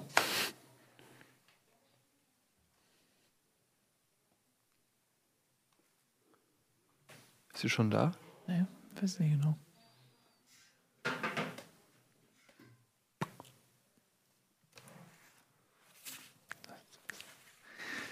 Ich habe mich übrigens hier geschnitten an meiner Moderationskarte.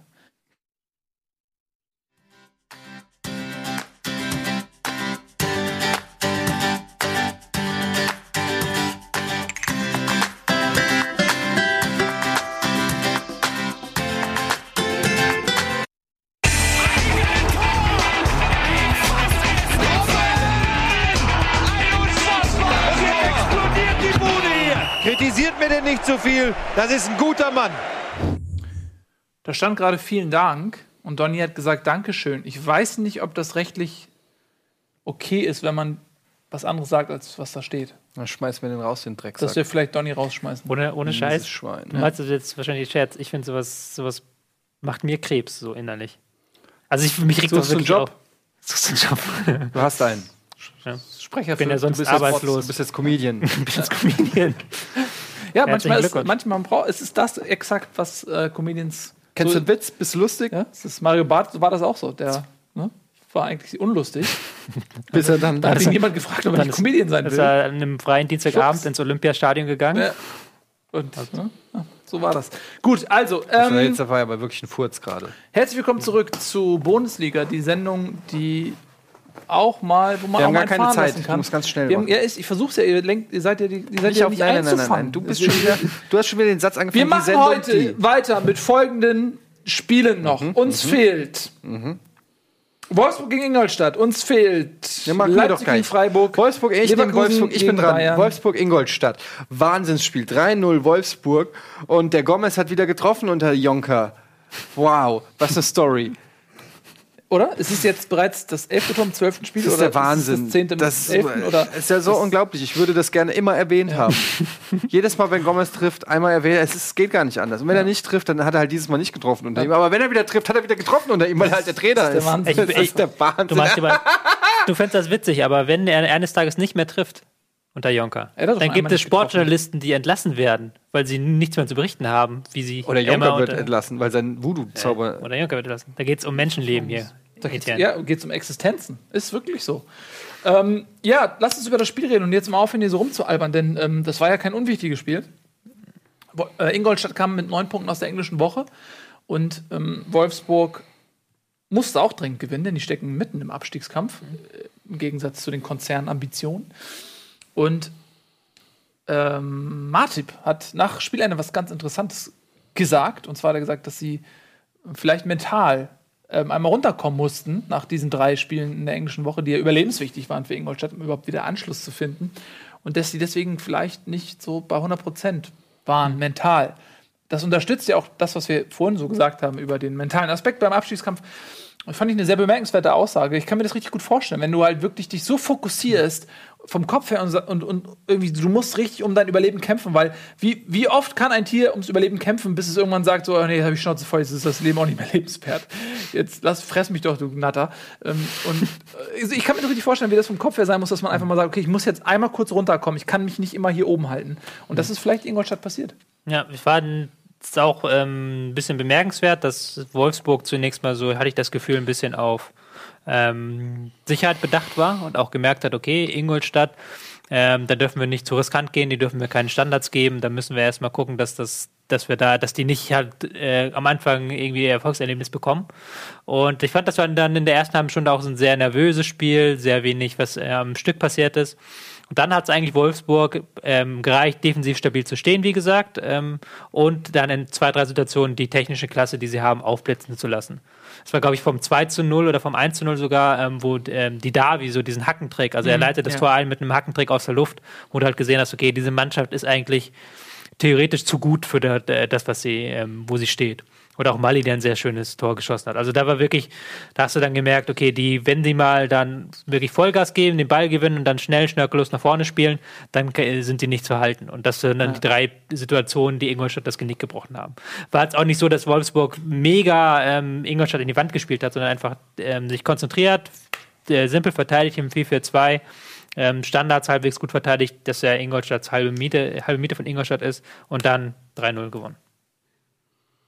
Ja, dem kann man einfach nicht so viel hinzufügen. Nee, Wenn Tobias Escher anfängt zu reden, ist immer schwierig. Danke. Tobi. Danke, Tobi. Du ruinierst diese Sendung für alle. ähm, dann lass uns doch mal weitermachen. Mit Lever nee, das machen wir als letztes. Dann haben wir noch Darmstadt gegen Schalke. Ja, ähm, ein sehr interessantes ähm, Spiel. Darmstadt ist ja schon lange aus der Wahrnehmung der möglichen Nicht-Abstiegskandidaten gerutscht. Da hat sich jeder schon mit abgefunden, dass da schon gar nicht mehr drüber gesprochen wird. Und aus dieser komfortablen Position der Nichtbeachtung hat Darmstadt auf einmal etwas Kurioses getan, nämlich ein Spiel gewonnen gegen Schalke 04, die ja ganz andere Ambitionen haben. Ähm, ja, man hat 1-0 geführt, ne, glaube ich, dann kam Schalke zurück und dann hat man ähm, in Überzahl, denn der junge Kehrer hat ähm, Platzverweis sich abgeholt bei einer Aktion gegen Shiplock. Ähm, wurde als Notbremse gewertet. Und dann kurz vor Schluss hat äh, Darmstadt mit äh, einer der letzten Angriffe dann noch das 2 zu 1 geschossen und ist damit dem Abstieg entrungen. Man hätte absteigen können, wenn sie verloren hätten. Jetzt sind sie noch voll im Rennen.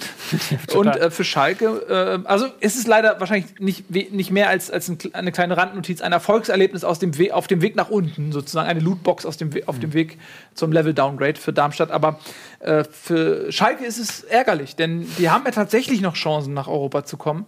Und da muss man aber solche Spiele mitnehmen. Ja, da musst du vor allen Dingen auch äh, die Elfer, die dir geschenkt werden, ne, musst du dann auch verwandeln. Ja. Ne? Und ähm, das haben sie nicht getan. Und ich muss auch sagen, Darmstadt hat mir gut gefallen in der Partie. Haben wirklich äh, nicht gespielt wie ein Absteiger. Die haben äh, erstaunlich ähm, nach vorne gespielt, hatten ähm, auch gute Spielanteile und ähm, haben sich auch dann am Ende ähm, dieses 2-1, was war 92. Minute oder In sowas. der ne? Nachspielzeit, glaube in ich. der ne? Nachspielzeit ähm, haben sich das dann auch erarbeitet und irgendwie hatte ich, war ich gar nicht so überrascht. Also ich hatte irgendwie das Gefühl, es lag schon mehr oder weniger in der Luft, ähm, weil Schalke auch in der Partie nie so richtig, die, die sind nie so richtig reingekommen. Die waren, äh, die Statistiken sprechen für Schalke mit mehr besserer Passquote, mehr Ballbesitz und so weiter, aber sie waren nie so richtig äh, Herr im Haus, sage ich mal, wie man das eigentlich beim Kräfteverhältnis von Darmstadt-Schalke ähm, gewohnt äh, wäre. Und ähm, ja, äh, das sind dann eben so Sachen, die mussten, die muss Schalke natürlich, da muss, muss Schalke halt mehr draus machen, dann äh, mindestens zumindest den Punkt dann noch sichern, ja, Wenn, wenn du schon nicht einen Dreier einfährst. Aber Vielleicht sogar ganz gut. Also das 1-1 hätte man noch schön reden können und das Mhm. 2-1 wird schwierig, jetzt schön zu reden. Vielleicht passiert ja was. aber da gibt es ja auch schon wieder im Hintergrund, hört man ja schon wieder die Säbelrasseln vom Tönnies. Ja, Man klar. weiß ja, der ist kein Kind von Traurigkeit der, und von Menschlichkeit. Ja klar, also die letzten Chancen, die Saison zu retten, sind weg. Also Europa League wahrscheinlich raus. Mhm. 2-0 ist schwer aufzuholen aus dem Hinspiel.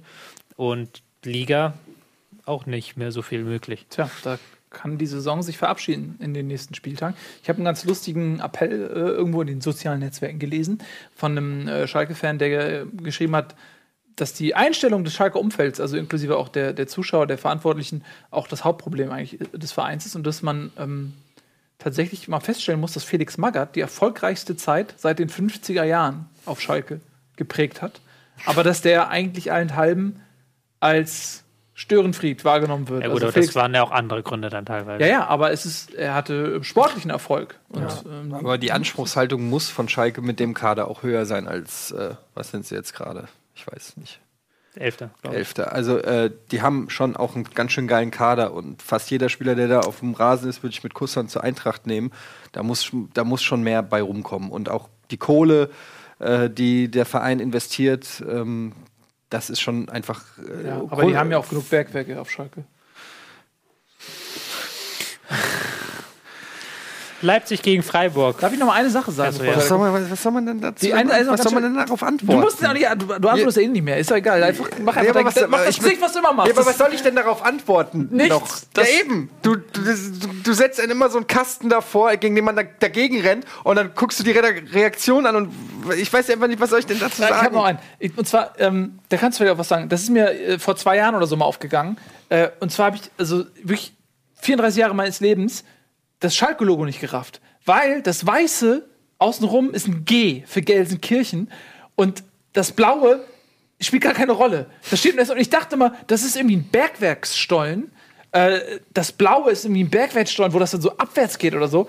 Das ist völliger Schwachsinn. Das ist einfach nur ein weißes G. Und das habe ich all die Jahre nicht gesehen. Das- Ich glaube, vor zwei Jahren habe noch ich, das- hab ich das gecheckt. Ich habe seitdem das Schalke-Logo nie wieder so gesehen wie früher. Sie, also vielleicht ist ja der ein oder andere dabei, der das auch zum ersten Mal sieht. Ich, hab, ich wusste nicht, dass das ein G Sie, ist. du siehst es auch zum ersten Mal jetzt? Ja. Ja, es ist abgefahren, oder? Du wirst es nie wieder Ich bin mir anders auch nicht sehen. sicher. Bist du sicher, dass Ja, das es ist G für Gelsenkirchen. Also So, der Gast, der äh, von, Ja. der von Kapati Liv angereist ist.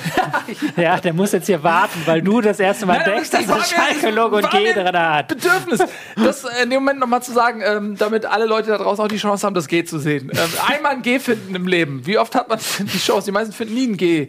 Ähm, Punkt. äh, Ich habe das jetzt, diesen Gag extra so, dass, dass man sich das nur. Wollen wir vielleicht unseren Gast, wenn, wenn du ihn gerade schon mal Leipzig gegen Freiburg kann man kurz in zwei Sätzen abhandeln. Ja, gleich rufen wir den Frederik dazu. Machen wir kurz noch Leipzig. Ähm, Weil man da auch nicht so unendlich viel sagen muss, weil Leipzig einfach wieder im Dominanzmodus. Haben wir ein bisschen hoch, fand ich das 4-0, fand ich ein bisschen fies, weil die so wirklich jede Chance gemacht haben.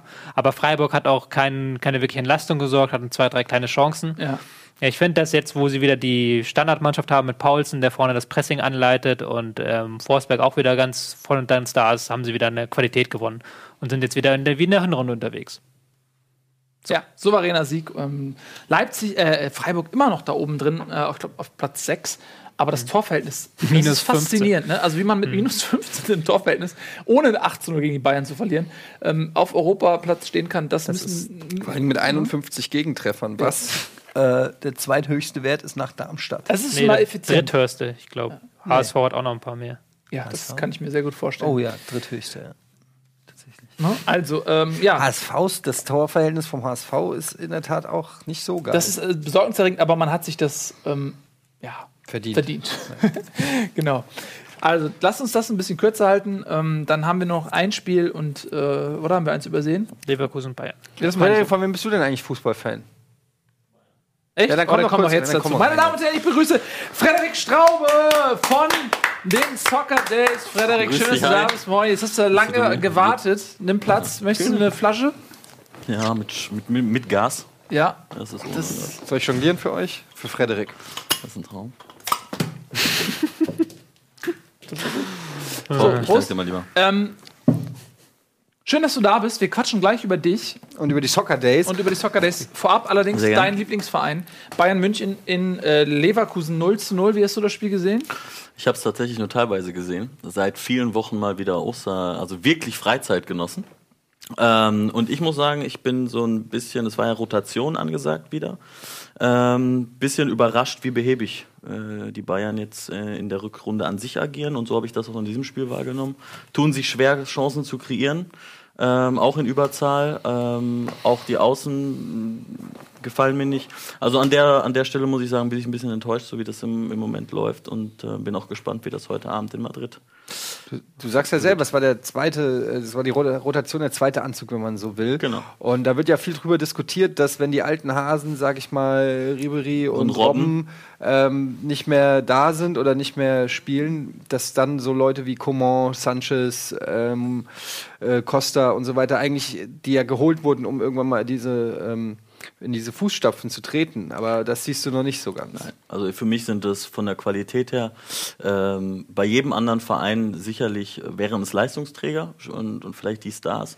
Beim FC Bayern muss ich sagen, hab, bisher sind es mehr Ergänzungsspieler. Also noch nicht das, dass die dann äh, wirklich in den entscheidenden Situationen ähm, was kreieren und auch dann ähm, den schweren Rucksack, den man beim FC Bayern ja sicherlich hat, ähm, tragen und ähm, dazu wirklich dann die, so ein Team dann auf die Siegerstraße führen, Spiele entscheiden, wie das eben Robben und Ribéry über viele Jahre ja äh, bereits bewiesen haben. Das sehe ich da tatsächlich noch nicht. Sanchez ist natürlich noch sehr jung, ähm, auch eine andere Rolle, ähm, nicht vergleichbar mit Offensivkräften an der Stelle, ähm, aber da bin ich ganz ehrlich, ich glaube, da wird sich auch noch was tun und da muss sich auch was tun. Ja, es sind ja immer wieder auch Spieler im Gespräch. Ein ähm, Brand von Leverkusen, selbst ein Nabri aus Bremen. Äh, also man, man sieht auf den Außen, ähm, fühlen die Bayern sich da auch noch nicht adäquat aufgestellt für die Aufgaben, die sie haben. Brand sehe ich auch nicht auf einem Robben Ribery-Niveau. Na, aber er ist doch sehr jung und, das ist, und äh, du wächst natürlich auch mit der, mit der Qualität deiner Mitspieler. Aber ich glaube, die Qualität, die äh, ein Robben im 1 gegen 1 oder im 1 gegen 2 sogar hat,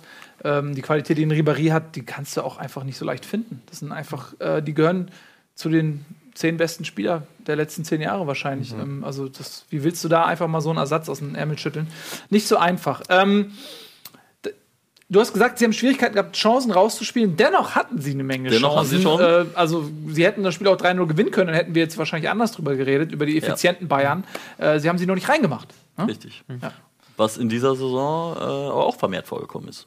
Also, dass sie ähm, so, so, sehr Lewandowski-abhängig gefühlt. Ähm, Ja. Das kommt vielleicht auch daher, dass so Ancelotti das System natürlich schon ein bisschen angepasst hat, geändert hat, dass Müller viel auf der Bank sitzt, ähm, wenig spielt, wenn er spielt, wenig Bindung zum Spiel hat gefühlt. Ähm, der in den letzten Jahren ja immer ein Garant für, für, für viele für Tore war. In diesem Jahr hat er, glaube ich, ein paar Assists gesammelt. Ist da, glaube ich, ähm, relativ weit oben auch, aber sonst fehlt so ein bisschen die Gefahr, wenn eben kein Robben, kein Lewandowski ähm, für Gefahr sorgen, ist wenig da. Genau, auch da fehlt es dann eben ähm, an Ersatz auf der Mittelstürmerposition. Ich finde, gegen äh, Madrid im Hinspiel hat man das noch doch viel deutlicher gesehen, wo Ja. Lewandowski da Und gefehlt da hat. kann man froh sein, dass Lewandowski so ein verletzungsunanfälliger Spieler ist. Ja. Ne? Also das muss man wirklich sagen, weil weil der, wie viele Spiele der macht und durchspielt, ähm, da können die Bayern auch froh sein, weil wenn der mal verletzt ist, Das Problem ist, ähm, dass man jetzt so ein bisschen vom, das spricht auch gegen das Selbstwertgefühl der Bayern eigentlich, wenn man sagt, man ist abhängig von dem und dem Spieler. Weil die Bayern waren ja immer dieses Mir Samir, der Club ist größer als die Spieler, äh, man hat so einen. Entschuldigung, wenn ich mir Samir höre, dann krieg ich direkt. Aber das, das ist ja die Philosophie des Clubs, Ja, aber was ist das für eine Philosophie? Wir sind wir. Das heißt ja, ich weiß ja, was Ja. es heißt. Es ist ja. Ja. nicht so, dass das Code Das heißt ist, ja den nur Bayern verstehen. Mir san mir.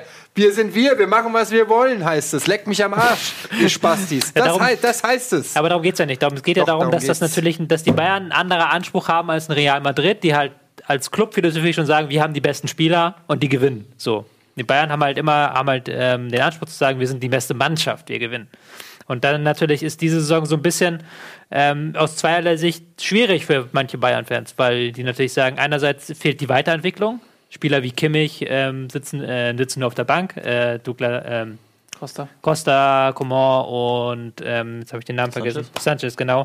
Spielen nicht die Rolle, die sie spielen sollten. Bitte bekommen nicht die Zeit, die sie brauchen, um sich zu entwickeln. Wir machen, haben nur diese alten Spieler und gleichzeitig sind wir extrem abhängig von Robben, Ribéry, Lewandowski. Ähm, und da ist jetzt natürlich die Frage, wie wird es heute Abend aussehen, nicht? Gegen Real Madrid. Da spielt ja Äh, Lewandowski.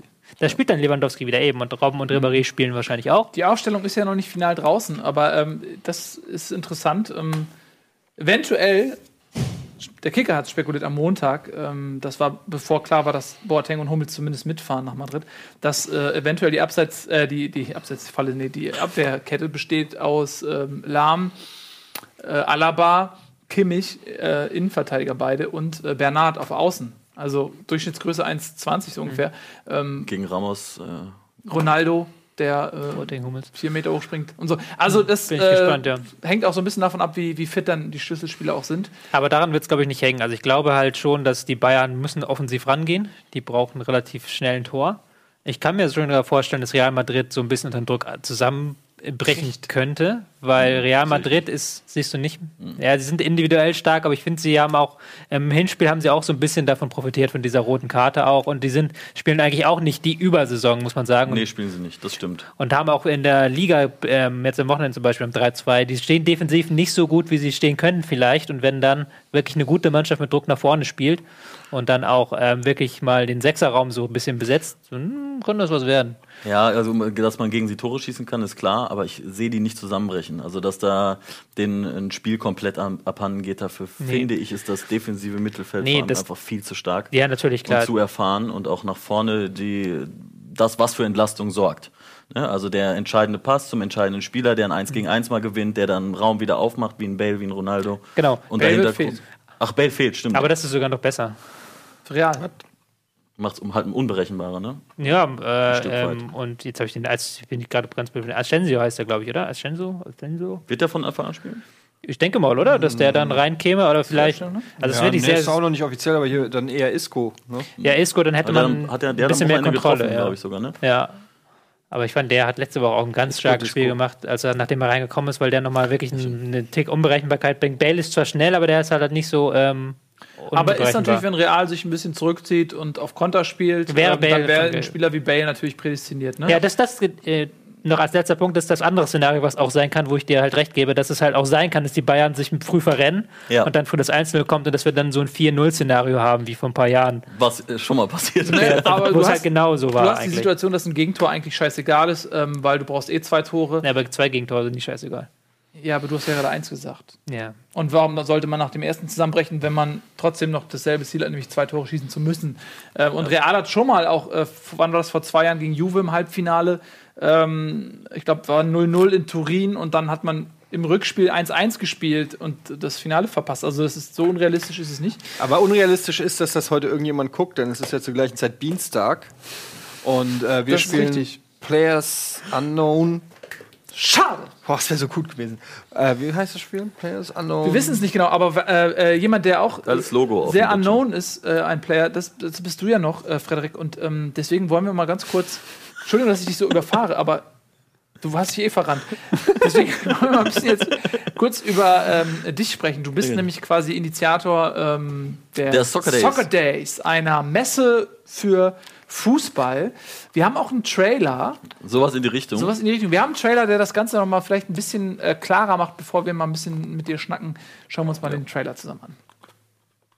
Ich bin Sven Mislintat, bin Chef-Scout von Borussia Dortmund und bin hier heute back to the roots im Jugendfußball.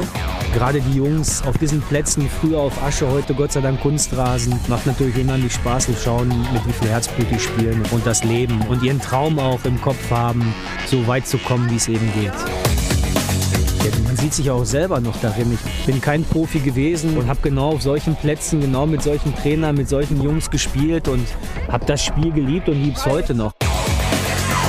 Der Schlüsselspieler zu Beginn meiner Karriere im Scouting war Shinji Kagawa, wo du halt tatsächlich einen Jungen findest, der in der zweiten Liga kickt, der für kleines Geld kommt und einen Unterschied in der Bundesliga machen kann. Das ist natürlich ein so ein Schlüsselerlebnis, wie es jeder eigentlich in seinem Beruf braucht. Ich glaube nicht, dass Ideen einem gehören. Wenn man die teilt, glaube ich, kriegt man viele Ideen zurück und kann viel, viel besser werden.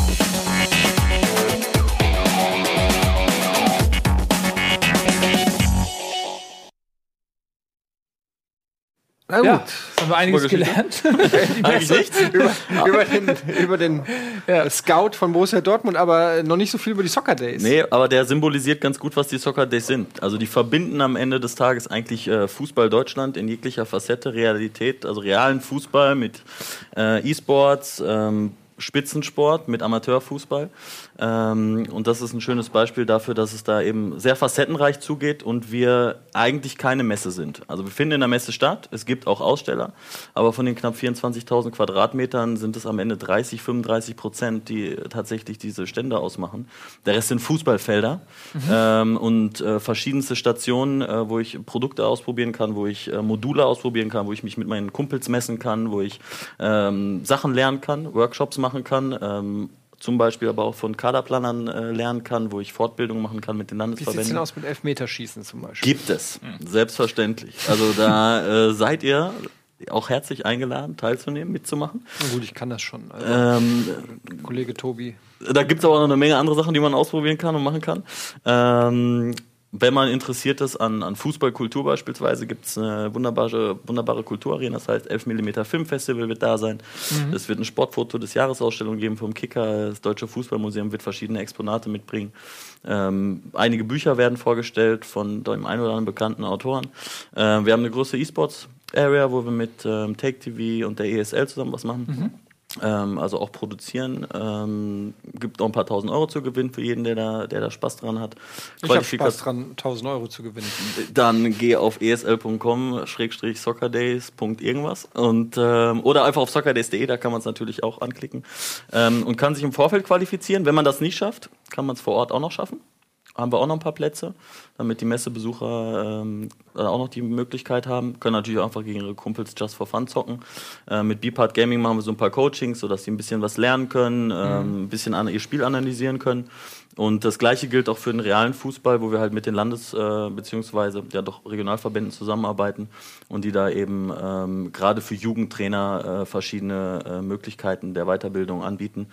Und ähm, wir da wirklich einen Kompetenzbereich haben wo ähm, an die, die im Sport selber wirklich aktiv sind, egal ob im Amateurbereich ähm, oder eben als Spieler, ähm, was lernen können, was mitnehmen können ähm, und nicht nur Kugelschreiber sammeln.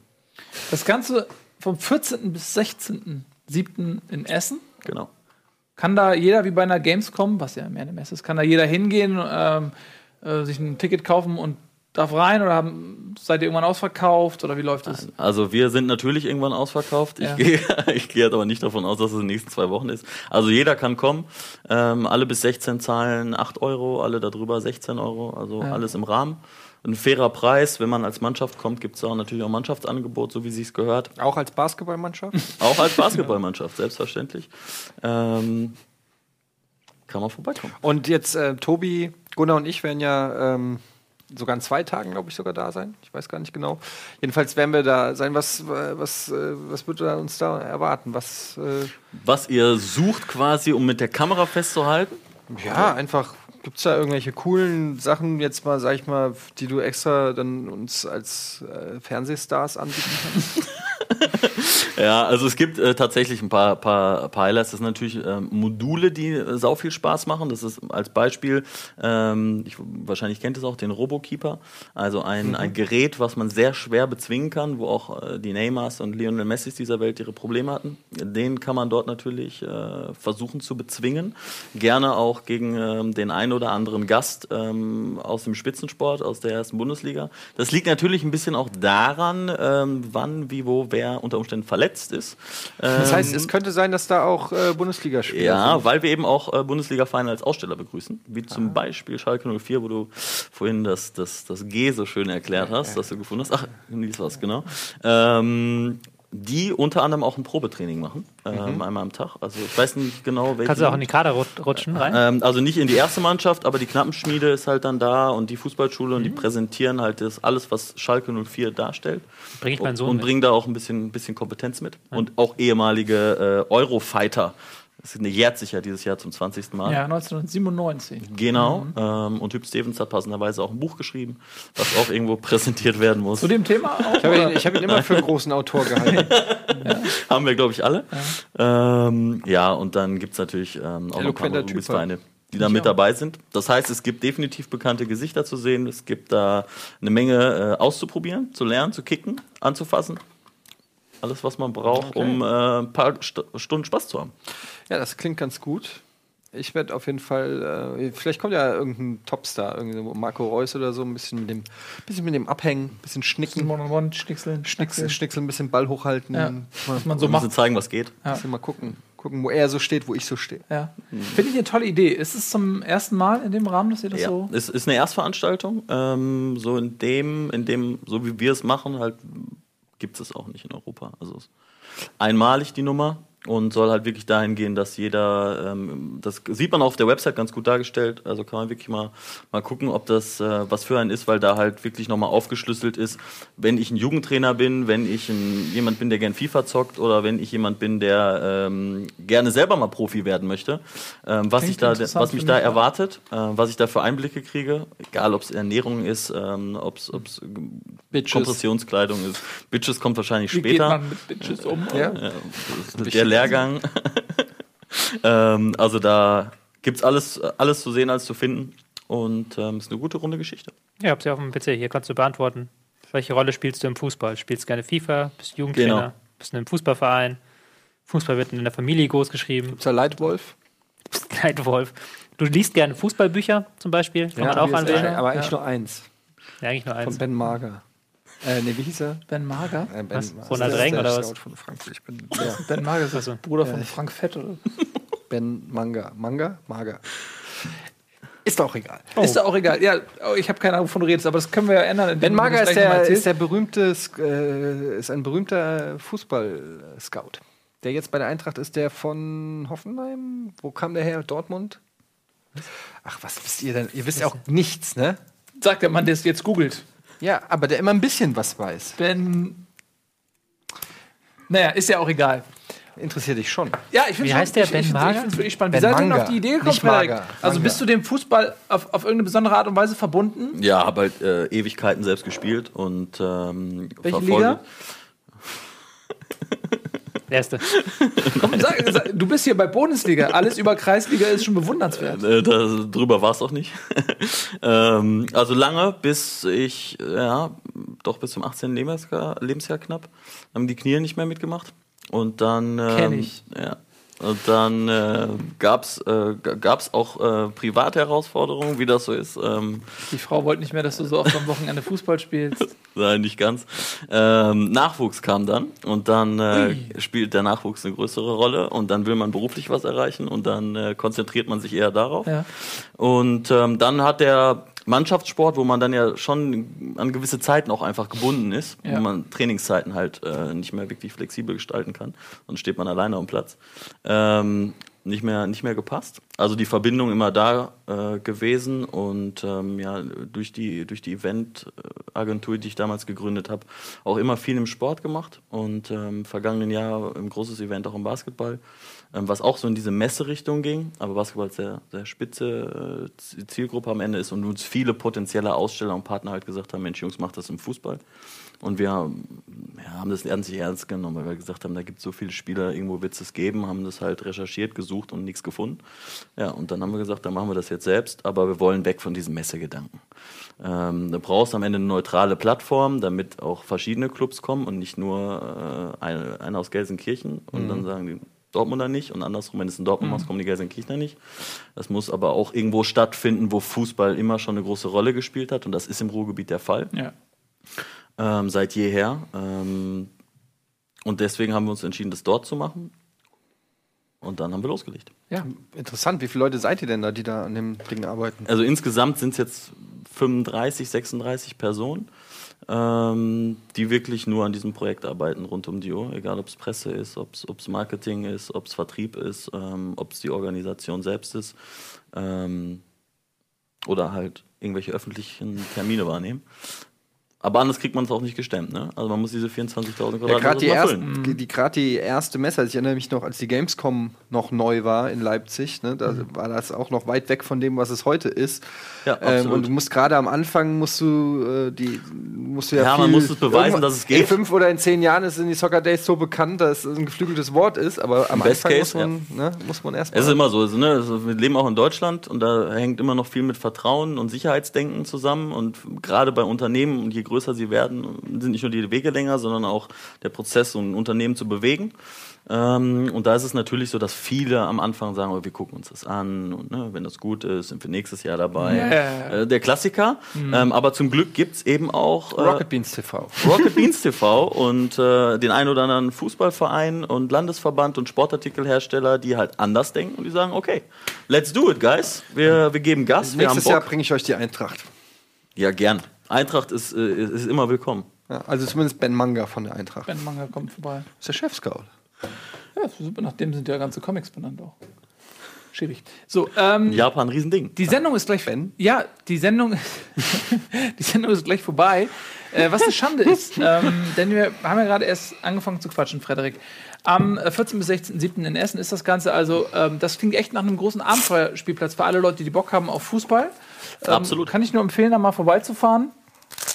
Was kommt jetzt? Zieh Handschuhe an. Torwart-Challenge. Pass auf. Tobi weiß schon. Ah, okay. Ja, und wir sehen jetzt gleich mal im Anschluss natürlich nachher noch. Jetzt haben wir noch, jetzt haben wir noch ähm, New Game Plus, dann haben wir äh, natürlich neue deutsche Abendunterhaltung. Alles ist neu bei uns, sogar im Namen. Man muss, das, muss diese, diese, das, diese Neuigkeit richtig verankert werden. Danach kommt New Beans Day. Wieso neuer Name? New Game Plus ist doch schon, nicht- schon nicht mehr neu. Deutsche Abendunterhaltung, New Game Plus. New Game Plus. Ach, jetzt neu, wegen neu. Was Neues. Ja, und dann machen wir halt äh, Se- hier. Senden wir aus Neuss demnächst auch. Das ist unser neues Studio. Egal, es wird auch nicht besser jetzt. Ähm, Zelda kommt jetzt übrigens, ne? Zelda, neue deutsche Abendunterhaltung, Dienstag. Zelda mit Donny. Oder was? Zelda. Nee, mit, mit neu, Donny. Dem- Lass mal hoch, ich faust ihn weg. Aber welche Richtung faustest du denn? Richtung Kamera und das ist das Ende der Sendung.